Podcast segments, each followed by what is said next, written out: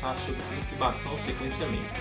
Não sei se você conhece esse conceito, mas em inglês é DSI, uma sigla para Delayed Sequence Intubation, a gente adaptou para intubação sequência lenta, ou ISL, e é um termo que foi cunhado em 2014 por um autor americano, o Scott Weinger, um emergencista, que inclusive já gravou um episódio aqui com a gente no Tópicos.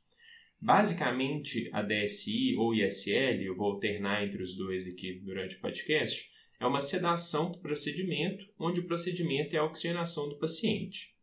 E ela foi pensada como uma alternativa para situações onde não se consegue obter uma pré-oxigenação adequada antes da intubação.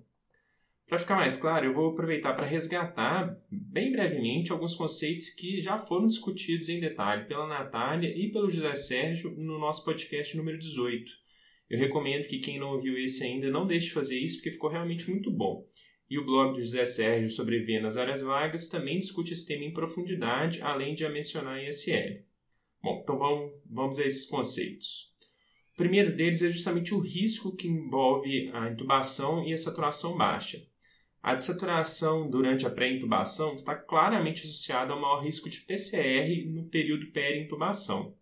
Isso ocorre porque na intubação sequência rápida habitual, que é a técnica padrão de intubação na emergência, o paciente passa por um período de apneia após as medicações, após a indução e o bloqueio, até ele ser entubado. Se a reserva de oxigênio dele é baixa, a tendência é desenvolver uma hipoxemia grave nesse período, o que pode desencadear a PCR. Existem então estratégias para reduzir esse risco, sendo a principal delas justamente a pré-oxigenação, que é realizada por diferentes técnicas, mas todas têm o mesmo objetivo de promover a denitrogenação e aumentar a reserva de O2 do paciente para esse período apneico do procedimento. O problema é que, em alguns pacientes, esse procedimento da pré-oxigenação se torna muito difícil ou até impossível por conta da agitação do paciente está em insuficiência respiratória aguda, frequentemente envolvendo um componente de delírio por hipóxia. Então, esses pacientes se debatem, retiram a máscara do rosto, né, vão inviabilizar essa etapa. É aí que entra a DSI ou ISL proposta pelo Weimer. A técnica consiste em administrar ketamina na dose de 1mg a 1,5mg por quilo promovendo a sedação do paciente, a dissociação do paciente, enquanto ele mantém drive respiratório e os reflexos produtores de vias aéreas. E aí, ao invés de aplicar o bloqueio neuromuscular, bloqueador neuromuscular sequencialmente, como é feito na técnica tradicional, sequência rápida, na ISL nós vamos aproveitar que o paciente está dissociado e aí sim fazer a pré-oxigenação com máscara facial com reservatório ou VNI pelos 3 minutos habituais e só então nós vamos aplicar o bloqueador, induzindo a apneia e seguindo para a intubação, teoricamente no cenário mais adequado. Então, justamente na teoria, parece uma solução perfeita, mas será que é seguro? Será que funciona? A única evidência sobre isso vem justamente do estudo do Weinger de 2014, que foi uma coorte com 62 adultos que tinham indicação de intubação na avaliação do médico assistente, estavam em respiração espontânea e não tinham preditores de via aérea difícil onde o médico não conseguiu realizar a pré-oxigenação adequada devido à alteração do estado mental após diversas tentativas, após tentativas máximas. Esses pacientes, então, recebiam uma dose inicial de ketamina de 1 mg por quilo, que era administrada lentamente, e se fosse necessário que ele ainda não tivesse dissociado, isso era seguido de uma dose adicional de 0,5 mg por quilo. E aí, após entrar no estado dissociativo, os pacientes eram pré-oxigenados com máscara facial com reservatório se eles não atingissem saturação de pelo menos 95%, eles iam para VNI. E essa pré-oxigenação era feita por 3 minutos e aí o bloqueador neuromuscular era administrado e intubação. Bom, o desfecho primário que eles mediram, o desfecho primário que eles mediram era a mudança entre a saturação antes de administrar a ketamina, então depois da tentativa habitual de pré-oxigenar, e logo antes de administrar o bloqueador neuromuscular com os desfechos de segurança sendo apneia, vômitos, parada e morte.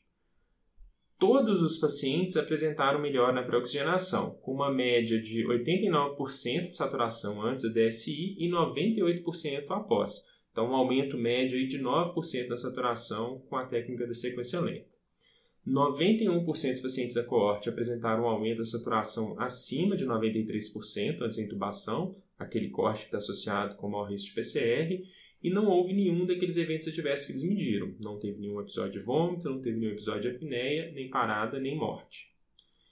E aí esse estudo, embora ele seja uma evidência limitada pelo desenho observacional, né, vocês podem observar que ele é um estudo de antes, depois, não tem uma coorte comparação, muito menos o RCT, ainda assim ele fornece dados iniciais de segurança para uma técnica que significa uma alternativa para uma situação crítica que envolve alto risco para os pacientes. Por esse motivo, essa evidência já foi incorporada em algumas revisões que abordam situações complexas no manejo das vias aéreas parece que esses autores já consideraram que uma situação tão crítica isso já era suficiente para a gente incluir isso no arsenal. Quais são as armadilhas da ISL ou da DSI? Bom, em primeiro lugar, ela não é uma tentativa de evitar intubação, não dá para confundir isso. Ela só vai ser realizada quando a decisão de intubar já tiver sido tomada, e aí você não conseguiu realizar a pré-oxigenação. Então, administra ketamina apenas quando todo o restante da preparação para entubar estiver concluído, estiver com tudo à mão, todo o material, drogas aspiradas, inclusive bloqueador. A outra coisa é, não administre a ketamina em bolos. Existe pelo menos um relato de caso de apneia após a administração rápida da ketamina, e isso anula completamente a intenção da DSI. Né? Você vai para uma sequência rápida habitual, talvez inclusive sendo pego de surpresa. Por fim, cuidado com o entusiasmo. A DSI tem uma indicação bem específica e não deve ser realizada rotineiramente ou apenas para testar um truque novo que você acabou de aprender. Essas coisas em relação à emergência elas podem gerar um entusiasmo que pode provocar dano. Então, resumindo, pré-oxigenação adequada é uma etapa essencial para uma intubação segura, mas nem sempre é possível devido à agitação e alteração do estado mental dos pacientes pela hipóxia. A DSI ou ISL é uma técnica que consiste na administração de ketamina, seguida da pré-oxigenação por máscara facial e ou VNI por 3 minutos, para só então administrar o bloqueador neuromuscular. A ketamina deve ser infundida lentamente na dose de 1 mg por quilo, com mais 0,5 mg por quilo se necessário, para atingir o estado dissociativo. Não use a DSI como alternativa à intubação e tudo que for necessário pronto antes de administrar a ketamina. Esse foi o episódio de hoje. Até a próxima.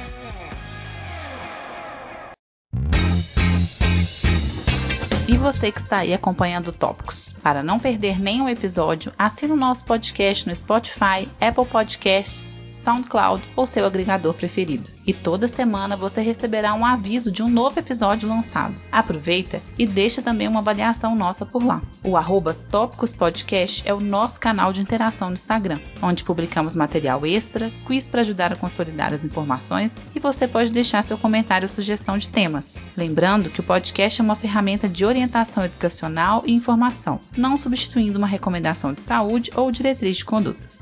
Obrigado e até o próximo episódio.